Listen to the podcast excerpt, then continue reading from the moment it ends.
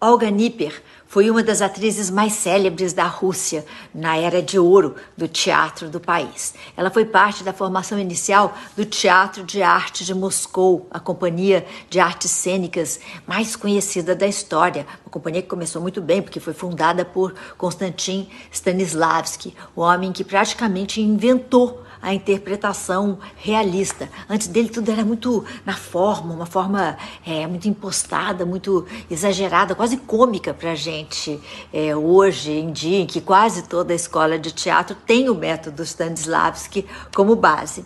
Olga nasceu em 1868, em uma família de origem alemã, ela cresceu em Moscou e teve uma vida confortável de classe média alta. Era fluente em alemão, francês e inglês, além de ter o russo como é, a sua língua materna. Durante a escola, ela mostrou talento também para música além de ser é, para pintura também, e era excelente aluna de forma geral. Apesar de todos esses talentos, o pai de Olga queria que ela tivesse um futuro convencional, que ela se casasse, virasse uma dona de casa. Só que quando Olga tinha pouco mais de 20 anos, o pai faleceu inesperadamente, deixando uma pilha de dívidas como herança.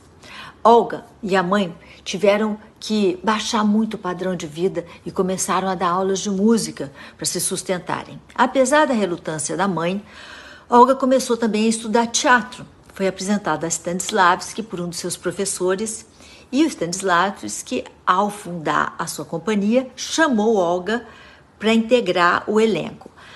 A carreira dela se desenvolveu paralelamente ao crescimento da própria companhia. Nipper foi uma das protagonistas da peça A Gaivota, do contista e dramaturgo russo Anton Chekhov.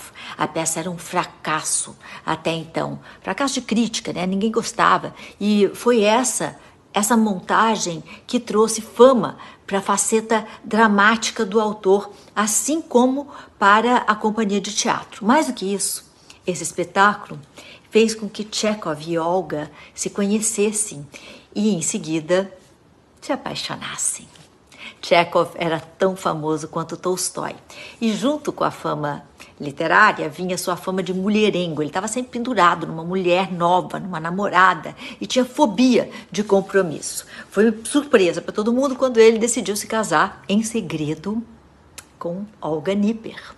Como Chekhov tinha tuberculose, eh, ele não podia passar os invernos na Rússia, então ele e a Olga passavam alguns meses do ano distantes. Ela ia com ele, mas ela não podia se ausentar por longos períodos da companhia e nem das peças. Olga Nipper representou muitas das personagens de Chekhov, inclusive a marcha de As Três Irmãs foi escrita especialmente para Olga encenar. Poucos anos depois do casamento, Chekhov morreu de tuberculose aos 44 anos de idade.